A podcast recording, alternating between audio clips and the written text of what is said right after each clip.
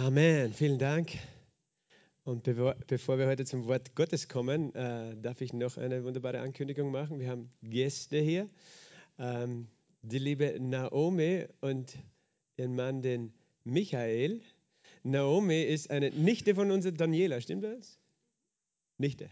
Ich muss, muss, sie hat so eine riesige Verwandtschaft, ich weiß nie, wie sie genau sich tun. Und, und wie, wie, ihr euch vielleicht erinnern könnt, ihr könnt nach vorne kommen, ihr beide mit ihrem Sohn, dem Josef Michael, sechs Wochen alt. Ja, äh, Naomi hat ja auch lange in Klagenfurt, Kärnten gewohnt und war oft auch bei uns im Bistro, wenn ihr euch erinnern könnt. Hat sie unsere Daniela unterstützt und jetzt lebt sie in Deutschland und ich habe das erst vor kurzem erfahren, dass sie auch ein Baby hat. Instagram verrät das.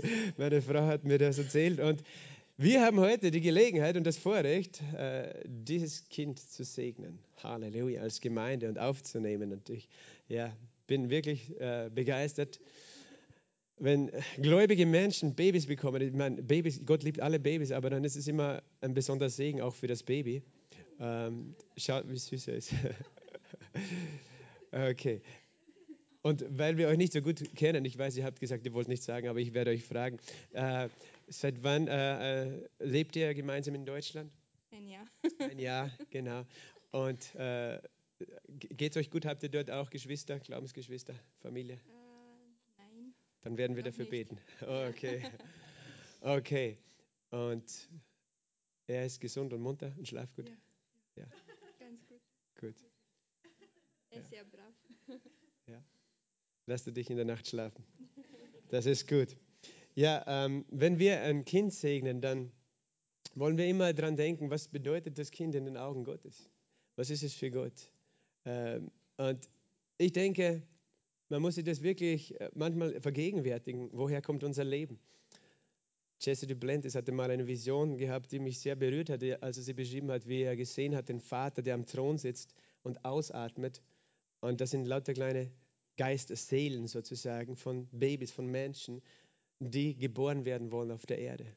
Und so müssen wir einfach verstehen, Michael kommt, äh, Josef Michael, er kommt direkt aus dem Himmel, sozusagen. Er ist ein Geschenk vom Himmel an euch.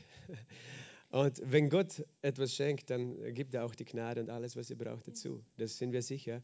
Aber dann ist es das Schönste, was wir tun können, dieses Kind in die Hände Gottes zu legen. Und wir, die meisten wahrscheinlich wissen, aber ich erkläre es nochmal, wir machen hier keine Babytaufen, keine Kindertaufen, äh, denn die Glaubenstaufe ist eine Sache der persönlichen Glaubensentscheidung. Äh, aber wir tun das, was Jesus gemacht hat. Der hat die Kinder gesegnet. Ich lese das aus Matthäus Kapitel äh, 19, Verse 13 bis 15. Vielleicht können wir das auf dem Beamer geben. Matthäus 19, Vers 13 bis 15. Dann wurden Kinder zu ihm gebracht, damit er ihnen die Hände auflege und bete. Die Jünger aber fuhren sie an. Jesus aber sprach, lasst die Kinder und wehrt ihnen nicht, zu mir zu kommen. Denn solchen gehört das Reich der Himmel.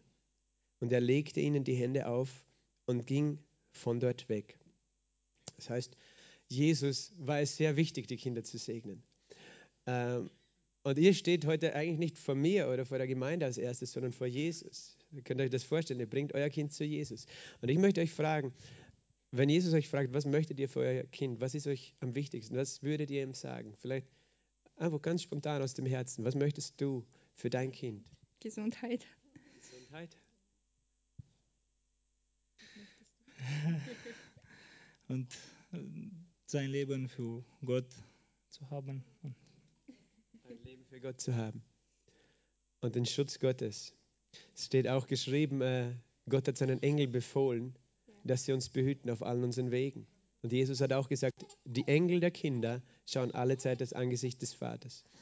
Und wir dürfen heute ja, dafür beten. Wir wollen auch beten, dass Gott euch die Kraft gibt als Eltern und die, die Gnade gibt, äh, eben dieses Kind in seinen Plänen, in seinen Wegen zu erziehen.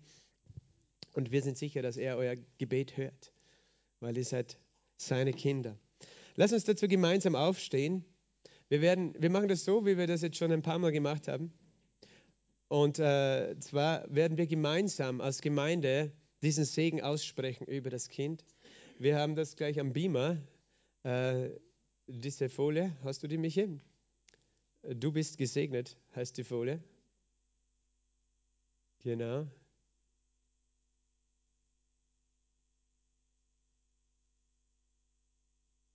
Du bist gesegnet. Ja, wunderbar, genau. Hier seht ihr schon den Text dieses Segens. Das ist ein einfacher Segen, wo wir das Kind in, den, in die Hand des Vaters, des Sohnes, des Heiligen Geistes äh, legen äh, in, und äh, dem Schutz der Engel anbefehlen sozusagen. Wir wollen uns, unsere Hände ausstrecken und anschließend möchte ich noch äh, auch den Paul als Ältesten und den Petra und die Sibylle äh, bitten, wir werden gemeinsam dann auch äh, noch beten, jeder von uns und das Kind und die Eltern segnen. Aber strecken wir die Hände aus und ich möchte einfach den Vater im Himmel einladen. Vater, wir danken dir für deine Gegenwart dass du jetzt da bist und dass du diesen Segen aussprichst. Nicht nur wir, sondern wir äh, sind nur deine Stimme hier. Und dass dein Segen überschüttet auf dieses Kind jetzt. Lass uns lesen. Du bist gesegnet mit der Liebe deines himmlischen Vaters. Du bist gesegnet mit der Gnade von Jesus Christus. Du bist gesegnet mit dem Frieden des Heiligen Geistes. Du bist gesegnet mit dem Schutz der Engel Gottes. Du bist gesegnet mit dem Erbe der Kinder Gottes. Amen. Und Vater, wir danken dir. Wir danken dir für Josef Michael. Wir danken dir, dass du wolltest, dass er geboren wird. Wir danken dir, dass er dein Sohn ist. Und so wie Maria und Josef Jesus in den Tempel gebracht haben und ihn dir geweiht haben, Herr, wir danken dir, dass Naomi und Michael, Josef, äh, Michael, dieses kleine Kind, Herr, in deine Hände jetzt legen. Und wir legen ihn in deine Hand. Wir danken dir, dass er geborgen ist, dass er behütet ist, Herr, an Körper, Seele und Geist.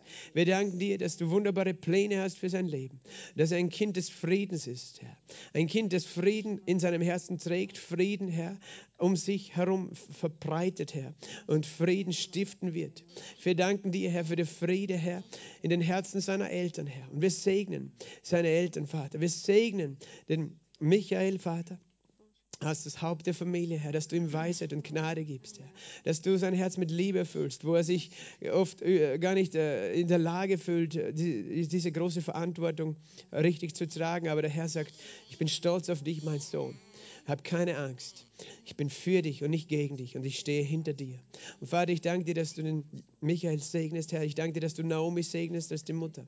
Komm, Heiliger Geist, und füll sie auf mit Freude und Weisheit, dieses Kind in deinen Wegen zu erziehen.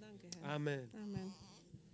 Danke, Herr. Danke, Herr, dass du einen guten Weg vorbereitet hast, dass du über diese Familie wachst und dass du sie führst und leitest. Wir, wir befehlen sie unter deinen Schutz und wir vertrauen dir, dass du sie führst. Amen. Danke, Vater. Danke, Herr Jesus. Das ist ein kleines Jesepur. Ein Leben in deiner Hand erleben wird, Vater. Danke, Herr Jesus. Wir sprechen einen Segen aus über ihn, Vater. Danke, dass dieser Blick, den er jetzt nach oben wirft, Vater, immer zu dir aufgehen wird, Vater. Und dass deine Blicke immer zu ihm kommen, Herr Jesus. Danke, dass er weiß, dass du ihn so sehr lieb hast, Vater, und dass du ihn behütest und dass du das Beste für sein Leben willst, Herr Jesus. Danke, Herr Jesus, ihr Leben voller Freude und voller Fülle. Danke, Jesus. Amen. Himmlischer Vater, wir danken dir. Heute ist wirklich ein unvergesslicher Tag weil deine Gemeinde gemeinsam mit dem Glauben einfach für das Kind Josef, Michael einfach gebetet haben. Und heute ist eine gastliche Same angefangen und diese Same wird immer größer und größer sein. Und durch dieses Kind, die Liebe für die Eltern wird nur größer sein und deine Herrlichkeit wird immer präsent in das Leben von dieses Kind. Und wir preisen ihn für Schutz, für Gesundheit und für gastliche Segnungen. In Jesu mächtigen Namen haben wir gebetet. Amen. Genau, und wir haben natürlich ein Geschenk noch. Das ist fast genauso groß wie der Josef Michael. wir haben hier noch eine kleine, eine kleine, eine große Kinderbibel für euch. Und da könnt ihr immer regelmäßig daraus vorlesen und ja, gemeinsam Freude haben am Wort Gottes. Das gebe ich dem Papa. Der darf die schweren Dinge tragen. Genau. Okay. seid gesegnet. Schön, dass ihr da seid.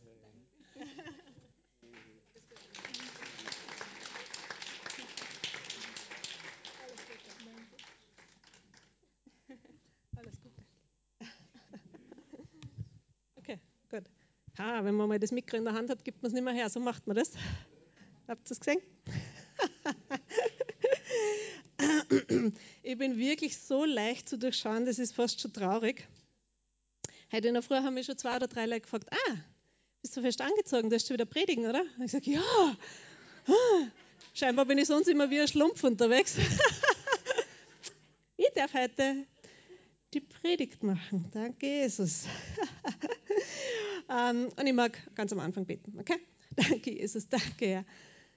Danke, Herr, dass du mitten unter uns bist. Ich danke dir, Herr, dass du lebendiges Wort für uns vorbereitet hast. Ich danke dir, Herr, dass du sprichst zu unseren Herzen, dass wir nicht nur Worte hören, sondern dass wir dein Wort heute empfangen, dass wir auferbaut werden, ermutigt werden und dass, ja, ich bete echt, Heiliger Geist, dass du übernimmst und dass du, dass du jedes Herz genau dort berührst, wo es Not hat und dass du jeden jeden Unfrieden in Frieden, Frieden verwandelst, jede Traurigkeit in Freude. Und ich danke dir, Herr, dass, dass du es bist, der wirkt und, und der ja, Wiederherstellung und Heilung bringen kann und neue Freude, neue Kraft und Vision. Danke, Vater. Amen. Amen. Puh, bin ich froh, dass nicht ich das machen muss. Wirklich. Ähm, und ich muss euch echt gestehen, ich habe ich hab mich vorbereitet für die Predigt und es ist mir fast schon peinlich, weil es war so einfach, dass ich mir denke, kann das überhaupt was Gutes werden? ihr seid gespannt, okay? Ihr seid gespannt mit mir. Weil es war wirklich, ich habe ich hab gedacht, okay, ich darf predigen. Herr, was hast du? Und es war sofort da, weil das war eh ein Thema, das mir jetzt eh schon länger bewegt. Und, und dann habe ich mich hingesetzt und habe gedacht, und was und wie und wie kann ich? Und dann habe ich, da, da, da, da, da. Das war's, das ist fertig. Bist du sicher, Herr? Das passt, ja. Okay, also seid gespannt mit mir, ob es wirklich passt.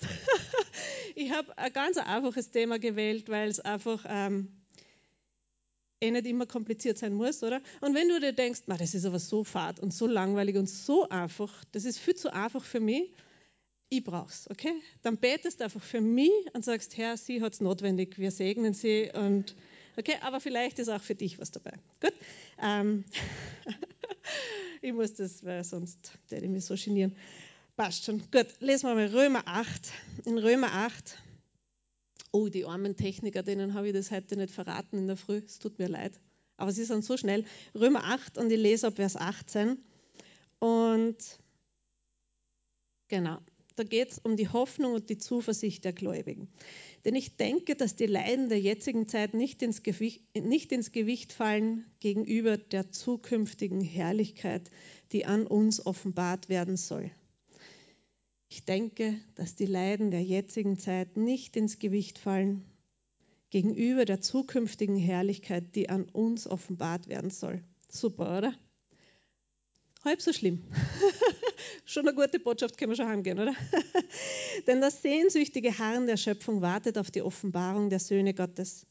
Und dann geht es einfach weiter, ähm, dass es einfach nicht immer so einfach ist und dass die Schöpfung manchmal ein bisschen seufzt und einfach die Erlösung erwartet. Ähm, und in Vers 24, denn auf Hoffnung hin sind wir gerettet worden. Eine Hoffnung aber, die gesehen wird, ist keine Hoffnung.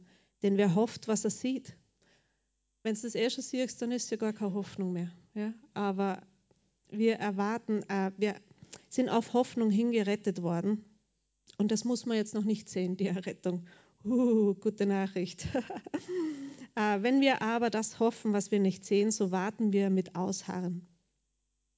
Und dann geht es einfach darum, wie du im Ausharren äh, beständig sein kannst durch Gebet. Und wenn du dann gar nicht mehr weißt, was du beten sollst, dann kannst du einfach seufzen. Und Gott hört auch dieses Gebet in unaussprechlichen Seufzern oder du betest in neuen Sprachen und Gott hört dieses Gebet. Ähm, und in Vers 28, denn wir wissen aber, dass denen, die Gott lieben, alle Dinge zum Guten mitwirken, denen, die nach seinem Vorsatz berufen sind. Denn die er vorher erkannt hat, die hat er auch vorherbestimmt, dem Bilde seines Sohnes gleichförmig zu sein, damit er der Erstgeborene sei unter vielen Brüdern. Und in Vers 30 noch, die er aber vorherbestimmt hat, diese hat er auch berufen. Und die er berufen hat, diese hat er auch gerechtfertigt. Die er aber gerechtfertigt hat, diese hat er auch verherrlicht. Halleluja. Genau. Ähm, da sind wir schon mitten im Thema. In Vers 28, das ist ein sehr bekannter Vers. Wir wissen aber, dass denen, die Gott lieben, alle Dinge zum Guten mitwirken. Und der zweite Teil, der wird oft gar nicht so mitgesagt. Ähm, da steht denen, die nach seinem Vorsatz berufen sind. Und jetzt kannst du einen kurzen Schock haben, so, du meine Güte, bin ich nach seinem Vorsatz berufen? Ja, bist du. Weil ähm, als sich das Problem ergeben hat im Garten Eden, äh, die, die Menschen haben sich entschieden, ähm, ihren Weg ohne Gott zu gehen. Sie haben sich gedacht, wir können es eigentlich alleine auch ganz gut hinkriegen. Da hat sich diese Trennung ergeben und Gott wollte das von vornherein nicht. Und er hat einen Vorsatz gefasst, nämlich einen Weg der Erlösung zu schaffen. Und diesen Vorsatz hat er durch Jesus zur Vollendung gebracht. Amen. Und äh, somit bist du inbegriffen. Ja? Weil ähm, selbst wenn du Jesus noch nicht in dein Herz aufgenommen hast, das Angebot ist hier. Und du musst nur sagen, Jesus, dieses Angebot möchte ich annehmen. Vater, dieses Angebot möchte ich annehmen. Und dann gehörst du zu denen, denen alle Dinge zum Guten mitwirken. Amen. Also schon ein guter Grund, ja, sich auf die sichere Seite zu positionieren. Und das Leben mit Jesus ist ein Abenteuer. Das ist wirklich ein, eine abenteuerliche Fahrt, eine interessante Reise. Leben an sich ist schon eine spannende Geschichte. Ich finde es nicht immer lustig, ehrlich gesagt. Manchmal denke ich mir, meine Güte, wie lange dauert denn das jetzt noch? Aber ähm, das Leben ist ein Abenteuer und vor allem mit Jesus ist das Leben ein Abenteuer. Und mir gefällt es so, wie die ersten Jünger es ausgedrückt haben, ähm, beziehungsweise wie sie bezeichnet worden sind. Sie sind bezeichnet worden als die des Weges sind. Die des Weges. So haben die ersten Jünger, ähm, sind sie genannt worden. Und wir sind am Weg, oder? Ich bin definitiv noch nicht am Ziel und du höchstwahrscheinlich auch nicht. Aber wir sind am Weg. Und das ist eine gute Nachricht. Wir sind unterwegs mit Jesus. Wir gehen nicht allein. Und ähm, genau, preis den Herrn, oder? Wir sind unterwegs. Ähm, Manchmal macht der Weg ein bisschen mehr Spaß, manchmal macht er weniger Spaß. Aber das passt schon so. Gut, dass es Navigationssysteme gibt, oder? Ich bin so froh dafür, weil ähm, ich bin kein gelernter Pfadfinder, so wie mein lieber Ehemann. Der hat das in seiner Jugend gelernt und der kann immer so nach der Windrichtung. Oh ja, wir müssen hier lang.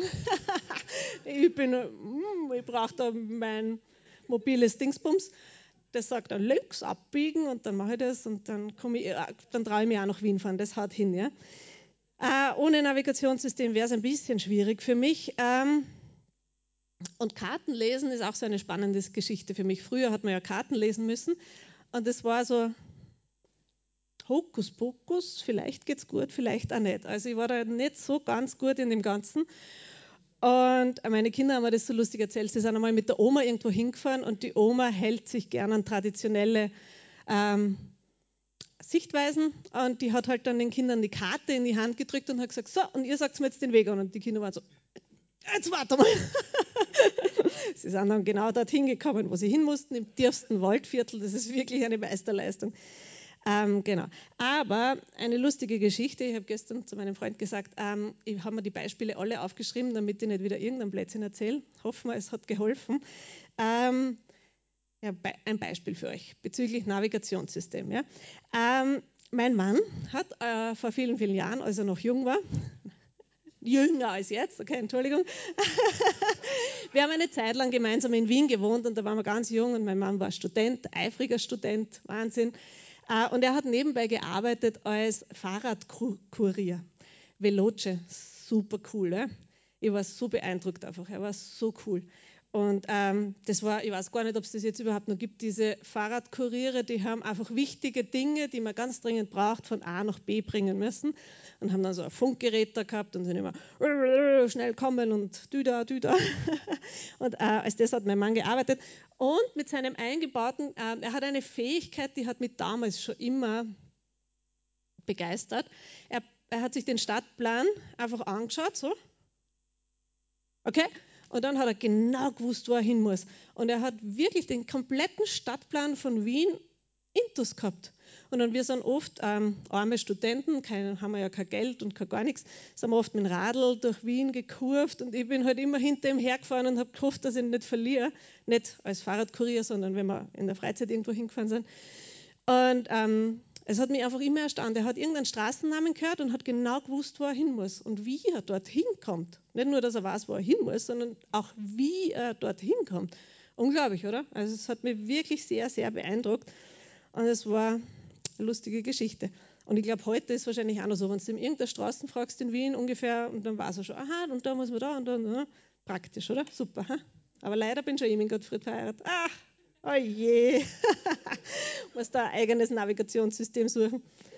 Und er ist außerdem meine Konkordanz. Also wirklich, ich bin so praktisch verheiratet. Das ist echt super. Genau. Äh, aber, Entschuldigung. Ähm, aber äh, da gibt es jetzt ein bisschen, also, ähm, da muss man jetzt eine Balance finden im Leben. Ja?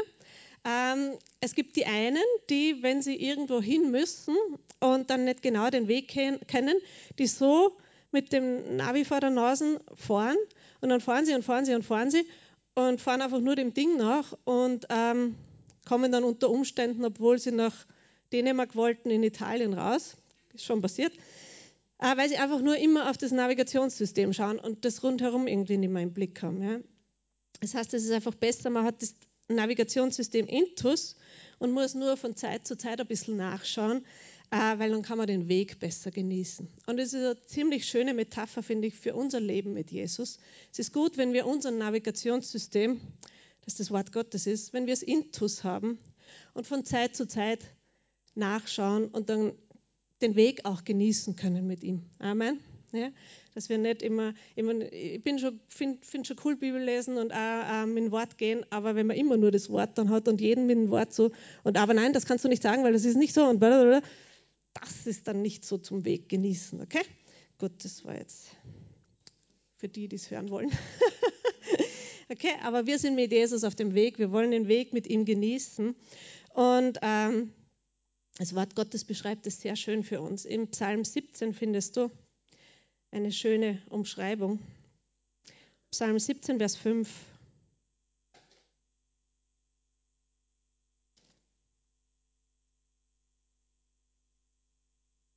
Psalm 17, Vers 5. Meine Schritte hielten sich in deinen Spuren und meine Tritte haben nicht gewankt. Das ist eine schöne Verheißung, oder? Wenn wir mit Jesus gehen, dann dürfen wir in seinen Spuren gehen und dann werden unsere Tritte nicht wanken. Und im Psalm 18, das ist auch ein sehr schöner Vers, in Vers 37, Psalm 18, Vers 37, du schaffst Raum meinen Schritten unter mir und meine Knöchel haben nicht gewankt. Halleluja. Schön, oder? Schöne Verheißung, die wir hier haben. Ähm, genau, und wir gehen einfach Schritt für Schritt vorwärts. Und das Endziel, wo wir hinwollen, das ist ganz gut, wenn man das auch weiß, wo man hin möchte, sonst wird es schwierig, den Weg zu finden, oder? Das Endziel findest du in 1. Petrus im ersten Kapitel im Vers 9. 1. Petrus 1, Vers 9. Und so erlangt ihr das Ziel eures Glaubens, die Rettung der Seelen oder das Heil der Seelen. Das ist unsere unser Ziel. Ja? Die Erlösung, die Errettung, dass wir mit Jesus die Ewigkeit im Himmel verbringen können, das ist unser Ziel. Da gehen wir darauf hin. Äh, aber, ähm, wie ich habe schon gesagt, es ist eine spannende Reise. Und wir wissen jetzt, okay, wir stehen hier, wir wissen, wo wir hinwollen, aber wir gehen Schritt für Schritt. Einen Schritt nach dem anderen. Ja? Und das ist ähm, manchmal lustig, und manchmal nicht so lustig. Äh, und manchmal sind die Schritte einfach unglaublich riesig. Und ähm, wir haben vor vielen Jahren, als unsere Kinder noch klein waren, sind wir mit ihnen die Chepper-Schlucht gegangen. Ich glaube, das war ja das letzte Mal, wo ich mit den Kindern gegangen bin. Und da war eins von unseren Kindern war damals drei oder so. Und ähm, also winzig, ja, winzig, drei oder vier hoch motiviert, wirklich Wandersmann wie im Buche, hoch motiviert. Und die Chepperschlucht, ich weiß nicht, wer von euch diese Chepperschlucht kennt, das hat teilweise wirklich ordentliche Stufen drinnen. Ja. Da ich, muss ich ordentlich steigen. Und dieses Kind Das war so motiviert, das ist von ganz unten bis hinauf, wo der Ausstieg ist, marschiert mit einer Freude und mit einer Lust und hat diese Stufen, die für mich schon so, das Kind, ich weiß es gar nicht, wie sie es gemacht hat, so und ist einfach von unten bis nach oben marschiert und hat so eine Freude an dem Ganzen gehabt und war den ganzen Weg irgendwie lustig und wir waren selber so erstaunt. Meine Güte, puh. Ähm, aber das ist so ein schönes Bild manchmal, ähm, die ein, wie die Einstellung auch entscheiden kann, wie der Weg ist und wie die Schritte, wie man das auch annehmen kann, wenn die Schritte vielleicht manchmal ein bisschen schwierig sind, wenn sie mir zu groß vorkommen. Aber wenn ich trotzdem mit Freude gehen kann, dann gehe ich auch die Riesenschritte mit Freude. Und wer der Papa hat natürlich fest unterstützt und dann immer ein bisschen hochgezogen. Aber genauso macht es ja Jesus mit uns, oder? Wenn die Schritte irgendwie riesig ausschauen, dann geht er trotzdem mit uns und ähm, hilft uns ein bisschen. Und dann kommt wieder ein leichteres Stück des Weges, aber manchmal ist es halt nicht ganz so harmonisch, dieses Schritt für Schritt vorwärts gehen mit Jesus. Und ich würde manchmal ganz ehrlich einfach sitzen bleiben und nicht mehr weitergehen. ähm, aber dann kommt mein Freund Jesus und sagt, komm, ein Stickerl gehen wir noch. Und ich vertraue ihm. Ja. Er hat einen guten Weg für mich und er geht für mich, geht mit mir vorwärts und dann kann ja gar nichts mehr schiefgehen. Und ich habe eine Person, die mich sehr fasziniert in der Bibel und die habe jetzt in meiner täglichen Bibellese, habe ich mich wieder mit ihm beschäftigt. Und den finden wir im 1. Mose. Da geht es nämlich um den Josef. Passt, oder? Habe ich heute viel gut ausgesucht. Gell? da geht es um den Josef. Ähm, der Josef ist ein Sohn von Jakob. Und äh, im 1. Mose 30, im Vers 22, ähm, 22 bis 24 lesen wir. Und Gott dachte an Rahel und Gott hörte auf sie und öffnete ihren Mutterleib. Und sie wurde schwanger und gebar einen Sohn. Da sagte sie, Gott hat meine Schmach weggenommen. Und sie gab ihm den Namen Josef und sagte, der Herr füge mir einen anderen Sohn hinzu. Gott, äh, Josef bedeutet, Gott füge hinzu. Mitschreiben? Josef bedeutet, Gott füge hinzu. Und ähm, Falls du die Geschichte nicht kennst, kannst du sie nachlesen. Es ist sehr berührende Geschichte, die ganze Familiengeschichte, äh, weil die Helden Gottes sind oft nicht so Helden wie im Fernsehen, sondern das sind ganz normale Menschen mit Auf und Ab, mit Hin und Her, mit Familiengeschichten, die vielleicht nicht immer so romantisch sind. Ähm, Jakob hat von seiner Heimat weggehen müssen, weil er sich nicht so gut benommen hat zu Hause. Das hat nicht so gut funktioniert.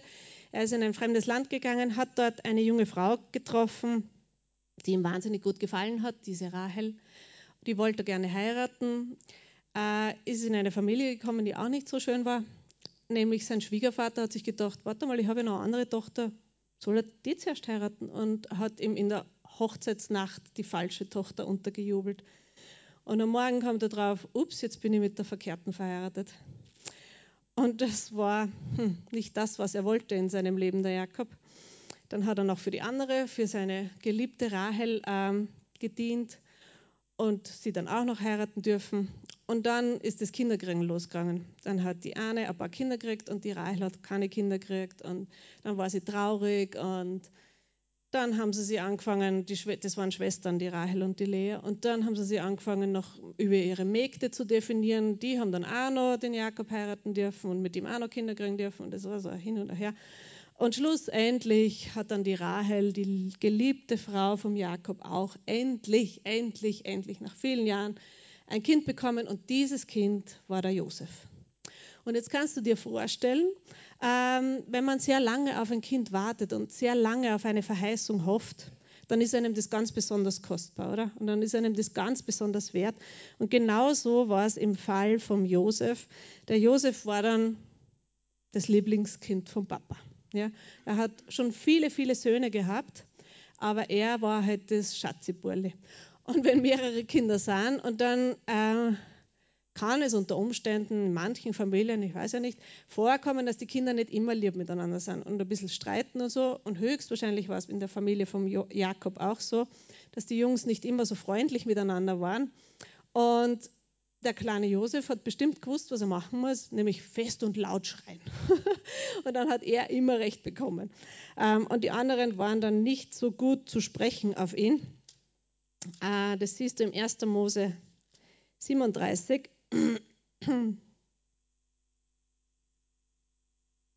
Da war er dann schon älter, da war er schon 17 Jahre alt. Und in Vers 2 ganz am Ende steht, Josef hinterbrachte ihrem Vater die üble Nachrede über sie. Also er ist immer ganz fleißig, ganz schnell zum Papa gelaufen und hat erzählt, was die Brüder alles Schlimmes angemacht, angestellt haben. Die sind schon wieder schnell mit dem Moped gefahren, die waren schon wieder im Bollwerk, die haben schon wieder Schule geschwänzt. Äh, alles haben die Eltern gewusst vom Josef. Und jetzt könnt ihr euch vorstellen, wie die Brüder zu sprechen waren auf ihren, auf ihren Nicht-Lieblingsbruder in dem Fall. und dann zu allem Überfluss ähm, es steht da in Vers 3, und Israel liebte Josef mehr als all seine Söhne, weil er der Sohn seines Alters war. Und er machte ihm einen bunten Leibrock. Er hat ihm ähm, so einen schönen, schönen Mantel ge gemacht, der ähm, einfach seine besondere Stellung hervorgestrichen hat. Und ihm als den Jüngsten wäre das ja schon gar nicht zugestanden, wenn dann eher dem Ältesten, ja. Aber er der Jüngste und der hat sich wahrscheinlich ein bisschen sehr wichtig gefühlt. Und ähm, er ist auch nicht besonders weise mit diesem ganzen, äh, mit dieser ganzen Situation umgegangen, der Josef. Er hat dann nämlich Träume bekommen, er hat Träume gehabt und seine erste Idee war, pass auf, diese Träume, die werde ich jetzt gleich mal allen erzählen, Papa, Mama und alle meine Brüder. Ähm, lesen wir das gemeinsam in 1. Mose 37 ab Vers 5. Und Josef hatte einen Traum, den erzählte er seinen Brüdern. Da hassten sie ihn noch mehr. Und er sagte zu ihnen, hört doch diesen Traum, den ich gehabt habe. Siehe, wir banden Garben mitten auf dem Feld. Und siehe, meine Garbe richtete sich auf und blieb auch aufrecht stehen. Und siehe, eure Garben stellten sich ringsum auf und verneigten sich vor meiner Garbe. Da sagten die, seine Brüder zu ihm, willst du etwa König über uns werden? Willst du gar über uns herrschen? Und sie hassten ihn noch mehr wegen seiner Träume und wegen seiner Reden. Und er hat dann noch einen anderen Traum gehabt, wo es wieder die gleiche Situation war. Ähm, siehe, die Sonne und der Mond und elf Sterne beugten sich vor mir nieder. Und das hat er auch wieder seinem Vater und seinen Brüdern erzählt. Und dann hat sogar der Vater gesagt, du, Burschi, geht's da noch? Ich meine, was glaubst du, wer du bist? Ähm, in Vers 10 kannst du das lesen. Was ist das für ein Traum, den du gehabt hast? Sollen wir etwa kommen, ich und deine Mutter und deine Brüder, um uns vor dir zur Erde niederzubeugen? Und die Brüder waren eifersüchtig auf ihn. Aber sein Vater steht hier, er bewahrte das Wort. Er hat es in sein Herz aufgenommen und hat darüber nachgedacht. Ähm, also dieser Josef ist schon eine spannende Person, oder? Lustige Lebensgeschichte, fängt schon gut an. Ähm, und manchen von uns geht es vielleicht ähnlich. Deine Biografie ist nicht so reibungslos. Du bist jetzt nicht so im harmonischsten Elternhaus geboren. Deine Kindheit war nicht immer so einfach, weil vielleicht auch deine Stellung in, bei den Geschwistern nicht so einfach war. Ähm, und du bist nicht allein. Es kommt, kommt vor. Und unser Weg mit Gott ähm, hat gute gute Facetten und weniger gute Facetten. Und das kann man an der, an der, am Beispiel von Josef so wunderbar sehen, ja? dass das Leben halt einfach manchmal nicht so nett ist und dass es manchmal Herausforderungen gibt. Die Frage ist nur, wie geht man dann damit um? Ja? Und beim Josef war es eben so, ähm, seine Geburt war sehr glücklich, das Drumherum war weniger glücklich und er hat von vornherein eine gute Stellung eigentlich gehabt. Ja? Er war das Lieblingskind, er war sehr geliebt, äh, sehr angenommen enge Verbindung zu seinem Vater. Was kann man sich Besseres wünschen, oder? Wenn man eine enge Verbindung zu seinem Vater hat, sich der Liebe des Vaters auch bewusst ist. Ähm, und trotzdem hat es in dem Ganzen Schwierigkeiten mit den Geschwistern gegeben. Ja, also irgendeine Herausforderung hat, hat jeder irgendwo. Und wenn du dir denkst, ach, wenn ich doch nur hier und da in der Familie geboren wäre oder wenn, ich, wenn nur der mein Vater wäre, ja, dann wäre es halt wieder andere Probleme. Weil Herausforderungen gibt es überall, oder? Und genau, also es ist ihm sehr gut gegangen von seiner Stellung her. In Bezug auf seine Geschwister ist es ihm nicht gut gegangen, ja, weil da hat er gar kein gutes Verhältnis mit denen gehabt. Ähm, und die Konsequenz aus dem Ganzen, aus den Geschwisterstreitigkeiten war dann, seine Brüder haben ihn so gehasst, ähm, und sie haben ihn, und er ist dann gekommen und wollte nachschauen, wo sie so sind, und dann hat er sie endlich gefunden. Und sie haben ihn dann von Weitem kommen sehen mit seinem auffälligen Mantel. Und haben sie gedacht, na, jetzt kommt der schon wieder, ich halte den nicht aus. Der redet immer nur so gescheit und tut so, als wie wenn er alles wissen würde. Und dann erzählt er dem Papa immer so viel Lügen über uns. Und jetzt kommt der schon wieder. Und die Stimmung war so schlecht unter seinen Brüdern, dass sie beschlossen haben, wir bringen ihn um. Den halten wir einfach nicht mehr aus. Der nervt uns so viel, wir bringen ihn um. Und ähm, da muss man vorstellen, die müssen schon wirklich aggressiv gewesen sein. Ja? Das macht man ja nicht, nicht einfach so. Ähm, genau, aber einer seiner Brüder, der Älteste, der Ruben, hat sich gedacht, na, warte mal, das lasse ich nicht zu. Wir, wir hauen ihn nur fest, das ist in Ordnung. aber dann tun wir ihn da in die Grube eine und wenn alle anderen weg sind, werde ich ihn herausholen. So hat sich das sein Bruder gedacht. Ähm, in Vers 24 steht es in 1. Mose 37. Ähm, und sie nahmen ihn und warfen ihn in die Zisterne. Die Zisterne aber war leer, es war kein Wasser darin. Gott sei Dank, weil sonst wäre er ertrunken. ähm, und dann denkst du dir, jetzt ist er aber wirklich, jetzt hat er ein Problem, oder? Jetzt sitzt er ganz tief in der Patsche und jetzt ist es wirklich 17-jähriger Bur und jetzt sitzt er da und äh, es schaut echt schlecht aus. Furchtbar, oder? Es kommt noch schlimmer. es kommt noch schlimmer. Ähm, sie haben ihn zwar nicht umgebracht, aber seine Brüder haben dann gedacht, der, der, nervt und so und was. Ah, vielleicht können wir ein bisschen Geld mit ihm verdienen. Hm. Und da haben sie nämlich so eine Karawane gesehen, ein die haben Waren von A nach B gebracht und haben sich gedacht, oh super, denen geben wir den mit, verkaufen wir denen und die sollen den dort dann irgendwo als Sklaven verkaufen. Ähm, dann haben wir was davon, nämlich ein bisschen Geld. Und haben sind wir endlich los und unserem Papa werden wir das schon beibringen. Sie haben sich dann eine gute Ausrede überlegt, haben diesen schönen Mantel genommen, eine Ziege geschlachtet, äh, den Mantel zerrissen, Blut befleckt und dann sind sie zum Papa gegangen, Papa, Papa. Haben den Papa nach Strich und Faden angelogen und haben gesagt, oh du meine Güte, der arme Bruder, oh leider ist er nicht mehr da. Und Jakob war untröstlich. Ja. Aber die Brüder waren ganz froh und haben sich gedacht, super, das Problem haben wir fein gelöst. Ja. Und der Josef war wahrscheinlich weniger froh, weil ähm, auf dem Weg als Sklave verkauft zu werden, geht es dir wahrscheinlich nicht gut, oder? Ich glaube, es sind nicht so viele da, die schon einmal auf diesem Weg waren. Ähm, das heißt, uns geht eigentlich eh alles super, oder? Dieses Problem hatten wir noch nie. Ähm, genau. Also wieder ganz von unten, er war schon, er war zuerst oben, dann war er unten und dann ist er noch tiefer gefallen, nämlich auf dem Weg als Sklave verkauft zu werden. Ähm, da musste ein paar Seiten über, also eine Seite überspringen. Ähm, der Weg mit Jesus ist ein spannender Weg, habe ich schon gesagt, oder? Und Gott hat das Ganze so geführt, wenn du nachliest in 1. Mose 39, 1. Mose 39, Josef war nach Ägypten hinabgeführt worden. Und Potiphar, ein Kämmerer des Pharao, der oberste der Leibwächter, ein Ägypter, kaufte ihn aus der Hand der Ismaeliter, die ihn dorthin hinabgeführt hatten. Der Herr aber war mit Josef und er war ein Mann, dem alles gelang. Und er blieb im Haus seines ägyptischen Herrn. Und in Vers 3, als nun sein Herr sah, dass der Herr mit ihm war und dass der Herr alles, was er tat, in seiner Hand gelingen ließ, da fand Josef Gunst in seinen Augen und er bediente ihn persönlich. Und er bestellte ihn über sein Haus und alles, was er besaß, gab er in seine Hand. Und es geschah, seitdem er ihn über sein Haus bestellt hatte und über alles, was er besaß, das segnete der Herr das Haus des Ägypters um Josefs willen. Und der Segen des Herrn war auf allem, was er hatte, im Haus und auf dem Feld. Preist den Herrn, oder? So geht Gott mit uns, auch mit dir. Du denkst dir, es kann nicht mehr schlimmer kommen und in dem Fall ist es glücklicherweise nicht mehr schlimmer gekommen, weil Gott hat die Situation gewendet. Ja? Und er hat aus einer scheinbar ausweglosen, furchtbaren Situation doch noch etwas Gutes gemacht. Er ist nämlich an eine, er war zwar Sklave, aber er war ein Bosssklave oder wie man das auch immer sagt, ein Sklavenchef. Ähm, er war er ist ähm, in das Haus eines hohen Ministers, eines hohen Beamten gekommen und dem ist wirklich viel Verantwortung übertragen worden und er hat eigentlich einen guten Job gehabt. Er hat bestimmt viele Freiheiten gehabt und ähm, hat über so viele Sachen entscheiden können. Und ähm, mir gefällt es einfach so, wie das aufgeschrieben ist.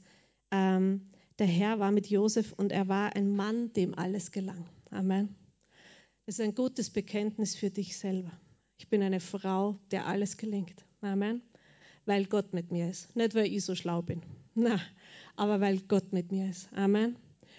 Und ähm, was wir daraus lernen können, ist, egal in welcher Situation wir sind, Gottes Hand ist nie zu kurz, um uns zu helfen. Gottes Hand ist nie zu kurz, um einzugreifen. Und Gott, Gottes Gunst ist immer gegenwärtig. Und ähm, wenn wir eine gute Einstellung haben und unsere Sachen gut machen, dann segnet Gott es. Amen.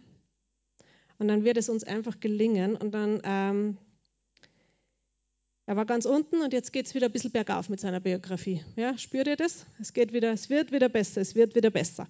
Ähm, und jetzt denkst du dir, super, schöne Geschichte und jetzt wäre Happy End vielleicht oder so beim Hollywood-Film, aber das Leben geht weiter.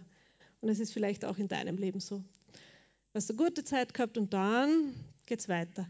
Äh, er war in diesem Haus des Potiphars und äh, dieser Potiphar hatte eine fesche Frau und die fesche Frau hat den feschen Josef besonders fesch gefunden und wollte ähm, Bibel umschreibt es als, dass er bei ihr liegt. Ja? Sie wollte, dass er mit ihr ins Bett geht. Und der Josef hat, die, hat gewusst, dass das Gott nicht gefällt und hat sich ähm, nicht unter Druck setzen lassen. Ja? Und sie hat ihn immer wieder, und komm, und, und die war sicher fesch und die war sicher sehr verführerisch, aber er hat der Verführung widerstanden. Und als Lohn für seine Standhaftigkeit, dass er das tut, was Gott möchte, ähm, ist ins Gefängnis geworfen worden. Ups, schon wieder geht die Biografie bergab. Ähm, und jetzt kannst du sagen, ja, selber schuld, war er nicht so dumm gewesen, hätte er halt. Nee, es ist gut mit den, ähm, es ist gut mit den Prinzipien Gottes zu gehen, okay? Auch wenn es vielleicht bedeutet, ähm, dass dir ein Nachteil in einer Situation erwächst. Ja? Ähm, ja, Du wirst hoffentlich nicht ins Gefängnis kommen, wenn du dich an die Prinzipien Gottes hältst. Josef ist im Gefängnis gelandet in Vers 21. Und die ägyptischen Gefängnisse waren wahrscheinlich nicht sehr komfortabel, aber vielleicht eine Pyramide ganz unten, na Scherz.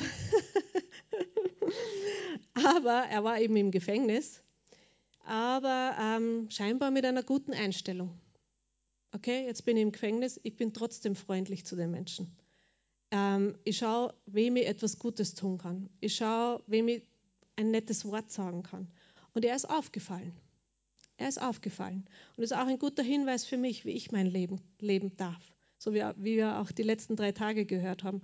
Äh, wir können einen Unterschied machen, egal wo wir sind. Egal wo wir sind, wie wir reden, wie wir andere Menschen behandeln, wie wir ähm, unsere Aufgaben erledigen. Das macht einen Unterschied. Ja? Und eine gute Einstellung hilft da irrsinnig dabei. Ich bin kein, äh, keine begeisterte Hausfrau, leider. ich habe es zwar gern sauber, aber putzen tue ich nicht unbedingt gern. Ähm, aber ich habe über die vielen Jahre gelernt, das, was ich tun muss, doch mit einer gewissen Freude zu machen. Ja? Und äh, dann geht es mir besser, das Haus ist ein bisschen sauberer als andersrum und allen anderen um mich herum geht es auch besser. Ja? Wenn ich jetzt nicht immer grantig bin, wenn ich Staubsaugen muss. das heißt, ganz egal, wo du bist, mach das, was du zu machen hast mit einer guten Einstellung. Amen. Gottes Wort. Hey. ich rede zu mir selber, okay? Ah, und in Vers 21, im 1. Mose 39 liest du, er war dann im Gefängnis, ja. Und in Vers 21, der Herr aber war mit Josef und wandte sich ihm in Treue zu und gab ihm Gunst in den Augen des Obersten des Gefängnisses.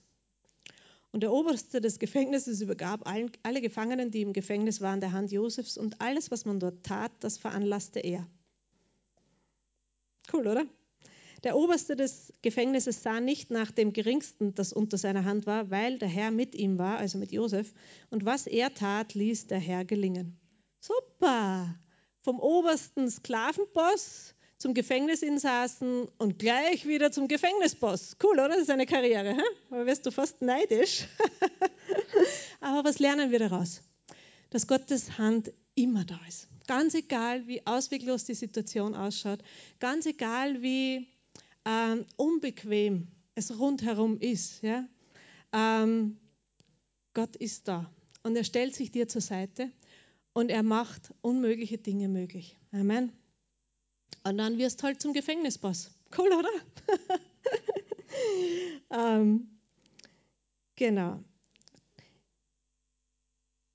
Und dann, ähm, weiß ich nicht, ob ihr die Geschichte kennt, auf alle Fälle im Gefängnis. Er hat wieder viel Verantwortung gehabt. Er hat seinen Einfluss auch dort ausüben können, was für mich wirklich erstaunlich ist, ja, wie man an so einem dunklen Ort dann trotzdem noch irgendwie Hoffnung und Zuversicht ausstrahlen kann.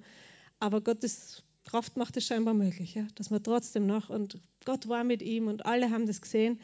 Und dann sind zwei Männer gekommen ins Gefängnis, ähm, die waren auch für den Pharao Angestellte. Der eine war der Mundschenk, der andere war der Bäcker. Und die haben halt irgendwas gemacht. Wahrscheinlich waren die Zuckerkringel nicht so hübsch oder so. Und der Wein ist ein Tropfen nebengegangen. Die sind dafür ins Gefängnis gekommen. Ja? Und die haben den Josef dort getroffen. Und ähm, in der Nacht hatten beide einen Traum. Ja, der eine hatte einen Traum, der andere hatte einen Traum. Und sie haben nicht gewusst, was diese Träume bedeuten sollen. Aber Josef hat ihnen dann helfen können. Und für den einen war es eine gute Sache, weil er hat, zu ihm hat Josef gesagt, du wirst bald wieder deinen alten Posten bekommen, es wird alles gut funktionieren. Für den anderen hat er leider eine schlechte Botschaft gehabt. Und ähm, das ist dann auch so eingetroffen. Und der eine, der die gute Nachricht bekommen hat, ähm, der wieder zurück kehren durfte an den Hof des Pharaos, äh, der hat dem Josef hoch und heilig versprochen und gesagt, ich werde an dich denken. Ich denke an dich und ich helfe dir. Ich hol dich hier raus. Ist der so schwitzende Männer im Gefängnis, ich kann mir das super vorstellen. ähm, was ist passiert? Er hat nicht an ihn gedacht. Und das, kann, das könnte auch vorkommen in deinem Leben dass du dich auf Menschen verlässt, dass du Menschen dein Vertrauen schenkst, dass du ihnen wirklich hilfst. Ja? Und sie versprechen dir, ich schaue auf dich, ich werde dich nicht allein lassen. Und sie lassen dich doch, doch allein. Schlimm, oder? Kann passieren im Leben. Aber Gottes Hand ist nie zu kurz. Amen. Gott sorgt für seine Kinder und Gott sorgt für Gerechtigkeit und Gott ist der. Mein erstes Vertrauen muss wirklich bei meinem himmlischen Vater sein. Ja? Ähm, weil Gott hat Josef nicht verlassen und er hat ihn nicht vergessen. Und manchmal dauert es halt leider ein bisschen länger, als wir gerne hätten. Aber nach zwei Jahren hat dann der Pharao ähm, auch wieder, hat der Pharao selbst einen Traum gehabt. Zwei Träume, die ihn sehr, sehr, sehr beunruhigt haben. Und plötzlich hat sich der Mundschenk erinnert, oh, warte mal, ich kenne jemanden, der kann Träume deuten. Und dann haben sie den Josef aus dem Gefängnis geholt. Und so hat Gott von Gefängnis, Boss, das ist jetzt eh schon mittendrin, nicht mehr ganz unten, er ist an den Hof des Pharao gekommen. Und die Biografie des Josef geht wieder steil bergauf, ja, eine Beförderung. Ähm, das kannst du in 1. Mose 41 dann lesen. Josef deutet in die Träume äh, und sagt ihm, wie es weitergeht was er tun soll. Und der Pharao war so beeindruckt ja, von diesem Gefängnisinsassen, dass er sich gedacht hat, das ist eine gute Idee. Ich mache diesen Ausländer, der direkt aus dem Gefängnis kommt, zum zweiten Mann nach mir, zum Vizekönig. Super Idee, oder? Wenn das nicht Gottes Protektion ist, dann weiß ich es nicht. Ja? Wir brauchen keine Korruptionsskandale, wir haben Jesus. Amen. Amen. Er sorgt für uns, er gibt uns die richtige Position. Und vielleicht sollten, na Scherz. Wir verlassen uns auf Jesus, weil er sorgt für uns. Und dann müssen wir nicht selber für unsere Position kämpfen und uns selber darum kümmern, dass wir eine gute Position bekommen, weil Jesus kümmert sich um uns. Amen. Und ähm, er ist dann eben, Josef ist tatsächlich zum zweiten Mann hinter dem Pharao geworden, der Vizekönig von Ägypten quasi. Ein Ausländer aus dem Gefängnis, unglaublich. Wahnsinn. Äh, Und er hat einen neuen Namen bekommen vom Pharao. Das kannst du im 1. Mose 41, in Vers 45 lesen. Und der Pharao gab Josef den Namen Zaphenat Pane, Paneach. Jetzt bist du ganz neidisch auf diesen schicken Namen, oder? Das bedeutet, Gott spricht, er lebt. Ist das ein cooler Name? Gott spricht, er lebt. Weil das hat der Pharao gesehen. Und wenn es die Menschen in uns sehen können, dass wir einem lebendigen Gott dienen, dass wir einem lebendigen Gott folgen, dann kann Gott, nichts ist unmöglich für ihn. Amen. Das ist eine wunderbare Verheißung. Eine wunderbare, wunderbare Verheißung. Und dann hat er gleich noch eine Frau gekriegt und super. Und dann war er 30. Das alles ist bis zu seinem, bis zu seinem 30. Lebensjahr geschehen. Wenn du dir jetzt denkst, mein Leben war so schwierig bisher, vielleicht doch nicht, wenn wir uns das mit Josefs Biografie vergleichen. Ähm, mich ermutigt es, okay? Mich ermutigt es, wo ich mir denke, hey, es gibt immer Hoffnung, es gibt immer Hoffnung und Gott hat einen Weg und er findet einen Weg. Und das Erstaunlichste an dem Ganzen, ähm, die Geschichte geht dann weiter. Er hat dann wunderbar tolle Ideen, der Josef, äh, setzt die dann in die Praxis um und dient dem Land Ägypten mächtig. Ja. Er, wirklich, er, er kann in einer ganz schwierigen Situation, in einer Hungersnot, hat er schon die Vorbereitung dafür, dass das nicht so schlimm wird und ähm, kann eine mächtige Veränderung bewirken. Und ähm, dann kommen sogar seine Brüder. Irgendwann, nach vielen Jahren, kommen seine Brüder, weil sie hungrig sind und was zum Essen brauchen. Manchmal, ähm, ja, seine Brüder kommen und die Familie kann sich versöhnen. Ein Riesenwunder. Das ist für mich immer das größte Wunder, wenn in einer Familie Versöhnung stattfindet. Ja, Gottes Hand ist nie zu kurz und er kommt nie zu spät und bei ihm sind alle Dinge möglich. Amen. Bei ihm sind alle Dinge möglich und ähm, nimm das als Verheißung jetzt für dich und deine Familie. Gott kann wiederherstellen und er will wiederherstellen. Ganz egal, wie lange es dauert, ganz egal, wie unmöglich es ausschaut, ganz egal, wie weit weg es wirkt für dich. Gott kann und er will. Amen. Und er wird es tun. Und seine Wege sind perfekt. Keine Ahnung, wie er das macht. Bei Josef hat er es gemacht und er wird es auch für dich tun. Amen. Er wird es auch für dich tun. Und ähm, das dürft ihr zu Hause nachlesen. Mag zum Schluss kommen. Die Erkenntnis, die Josef getroffen hat oder erlangt hat, findest du in 1. Mose 50. Hier habe ich kurz jetzt nur umrissen seine Biografie. Auf, ab, auf, ab. Super, Halleluja. Hm, furchtbar schlecht. Super, Halleluja. Tal der, des Todesschattens. Ja? Und sein Hin und ein Her. Bedeutet das, dass Gott nicht mit ihm war? Nein. Es bedeutet, Gott ist mit ihm durchgegangen. Amen. Und äh, nur weil es bei dir in deinem Leben im Moment vielleicht nicht so super läuft, macht nichts. Gott ist da. Und er geht mit dir und er lässt dich nicht allein. Und er hat was Gutes für dich vorbereitet. Und die Erkenntnis, die Josef getroffen hat, ist in 1. Mose 50 in Vers 19 und 20. Josef aber sagte zu ihnen, zu seinen Brüdern, ähm, fürchtet euch nicht. Bin ich etwa an Gottes Stelle? Ihr zwar, ihr hattet Böses gegen mich beabsichtigt, Gott aber hatte beabsichtigt, es zum Guten zu wenden, damit er tue, wie es an diesem Tag ist, ein großes Volk am Leben zu erhalten. Und nun fürchtet euch nicht, ich werde euch und eure Kinder versorgen. So tröstete er sie und redete zu ihrem Herzen. Und er war sich bewusst, mein Leben ist kein Unfall.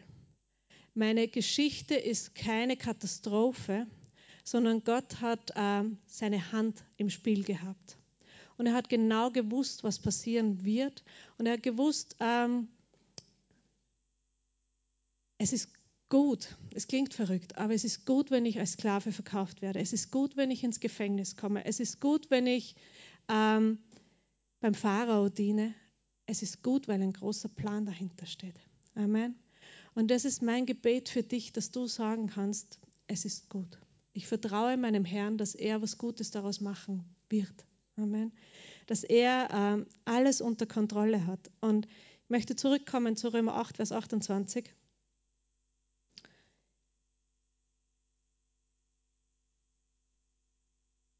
Wir wissen aber, dass denen, die Gott lieben, alle Dinge zum Guten mitwirken. Denen, die nach seinem Vorsatz berufen sind. Alle Dinge wirken mir zum Guten mit. Ganz egal, wie es jetzt ausschaut. Gott ist, Gott ist in Kontrolle. Und er ist der Drehbuchautor. Und er schreibt eine gute Geschichte. Er schreibt keine Horrorfilme. Er schreibt gute Geschichten für dein und mein Leben. Amen. Und wir dürfen ihm wirklich vertrauen. Ähm, und alle Dinge werden uns zum Guten mitwirken. Und ich bete wirklich, dass das in deinem Herzen so eine feste Zuversicht wird, dass du sagen kannst, ich verstehe nicht, warum es jetzt so ist, aber ich weiß, dass es gut wird, weil Gott für mich ist. Er ist für dich. Er hat nämlich den Vorsatz getroffen, dich zu retten ja? Und dich zu suchen und zu finden. Und ähm, darum schaut er auch, dass alle Dinge dir zum Guten mitwirken. Und in Vers 31 und 32 im Römer 8 steht, was sollen wir nun hierzu sagen? Wenn Gott für uns ist, wer ist gegen uns? Ist eh nicht so schwer. Gott ist für dich. Ja? Dann kann eh nichts und niemand gegen dich sein. Und selbst wenn, erinnere dich an die Geschichte von Josef, selbst wenn es schlimm ausschaut, Gott ist für dich. Amen. Und es das heißt nicht, dass du irgendwas falsch gemacht hast, dass du äh, selber schuld bist an deinen Problemen, ähm, es kann sein, dass du vielleicht manche Dinge in Ordnung bringen musst, aber Gott ist für dich. Amen. Und er sorgt für dich und er kümmert sich um dich. Und wenn Gott für dich ist, wer kann gegen dich sein? Kann eh gar keiner. Ja? Er, der doch seinen eigenen Sohn nicht verschont, sondern ihn für uns alle hingegeben hat, wie wird er uns mit ihm nicht auch alles schenken? Er hat seinen Sohn, was wir heute beim Abendmahl schon hochgehalten haben, diese wunderbare Tatsache, dass es nicht darauf ankommt, was ich mache, damit ich in Gottes Gegenwart kommen kann, sondern es kommt darauf an, was Jesus getan hat. Und nur dadurch allein kann ich in Gottes Gegenwart kommen. Ähm, er hat seinen eigenen Sohn nicht verschont, er hat ihn hingegeben für uns alle und er wird uns mit ihm alles schenken. Eine wunderbare Verheißung. Amen. Amen. Und Genau, Vers 37 möchte ich euch noch auf den Nachhauseweg mitgeben. Aber in diesem allen sind wir mehr als Überwinder durch den, der uns geliebt hat. Amen. Du bist mehr als ein Überwinder. Auch wenn du gerade in einem Gefängnis sitzt, emotional, seelisch, körperlich, keine Ahnung, du bist trotzdem mehr als ein Überwinder. Nämlich durch den, der dich geliebt hat. Amen. Und ähm, ja. Wenn du noch nie diese Entscheidung getroffen hast, dieses abenteuerliche Leben mit Jesus zu gehen, dann möchte ich dich einladen, lass dich auf dieses Abenteuer ein. Sag Jesus, sag mir, was du alles vorbereitet hast für mich. Zeig mir, was es bedeutet, mit dir zu gehen. Zeig mir, was es bedeutet, ein Kind von dir zu sein. Ähm, red einfach mit ihm ganz normal, weil er, er, ist ein Gott, der gegenwärtig ist. Er ist nicht weit weg, er ist gegenwärtig. Ja? Red mit ihm, lade ihn ein und er wird kommen. Er wird kommen und er wird dein Leben nehmen und in eine Richtung führen, wo du nur staunen kannst. Ich hätte mir das vor 20 Jahren niemals gedacht, dass ich da stehen kann und predigen kann, ohne in Ohnmacht zu fallen. ähm, und dass es ähm, eine Hoffnung gibt. Ja? Es gibt eine Hoffnung und diese Hoffnung ist bei Jesus. Amen. Und ich lade dich wirklich ein, wenn du diesen Schritt noch nie gemacht hast, dann mach ihn heute. Lade diesen Jesus in dein Herz ein. Wir werden dann zum Abschluss noch ein Lied singen, bitte. Ähm und ihr wisst, dass ich das gern habe, äh, wenn ihr selber eine persönliche, wenn ihr selber persönlich mit eurem Jesus redet. Ja? Ähm wenn du ihn noch nie eingeladen hast, dann lade ihn ein. Ja? Wenn du irgendwo in deinem Leben gerade eine Situation hast, die sich sehr nach unten anfühlt, rede mit deinem Jesus darüber. Ja? Sag ihm, hey du, ich verstehe das nicht. Mit zipft das einfach so an. Erklär mir, warum das so ist. Hilf mir bitte. Und er wird kommen. Amen. Und ähm, ja, durch diesen, durch, in diesem allen sind wir mehr als Überwinder. Durch den, der uns geliebt hat. Und denen, die Gott lieben, wird, werden alle Dinge zum Besten mitwirken. Amen. Und ich lade euch wirklich ein, diese Zeit, die wir jetzt noch gemeinsam haben, vor eurem Gott zu verbringen und mit ihm zu sprechen.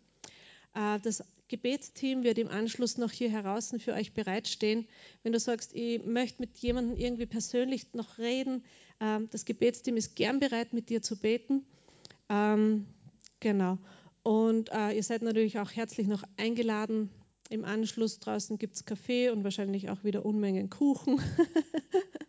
könnt noch Gemeinschaft genießen. Und jetzt mag ich nur allgemein beten. Amen. Danke, Jesus. Danke, Vater. Danke, Herr, dass du ein guter Gott bist. Ich danke dir, Herr, dass du einen guten Weg für uns vorbereitet hast. Ich danke dir, Herr, dass du uns Schritt für Schritt führst, dass du Schritt für Schritt mit uns gehst, dass du uns niemals alleine lässt und dass du, ja, dass du immer die Kontrolle hast. Du weißt, was wir brauchen, du weißt, was, wo wir gerade sind und du führst uns vorwärts. Ich danke dir, Herr, dass wir das Ziel erreichen werden mit dir. Und ich bete, Herr, für jeden Einzelnen, der gerade im Gefängnis ist oder der gerade sich in Sklaverei fühlt, emotional, dass du, dass du kommst und Hoffnung schenkst, dass du kommst und Licht zeigst und dass du kommst und den nächsten Schritt offenbarst, dass wir sehen, es gibt Hoffnung, es geht vorwärts und du lässt uns niemals alleine. Ich segne jeden Einzelnen mit neuer Hoffnung, mit neuer Zuversicht, mit neuem Frieden und mit neuer Kraft in Jesu Namen. Amen.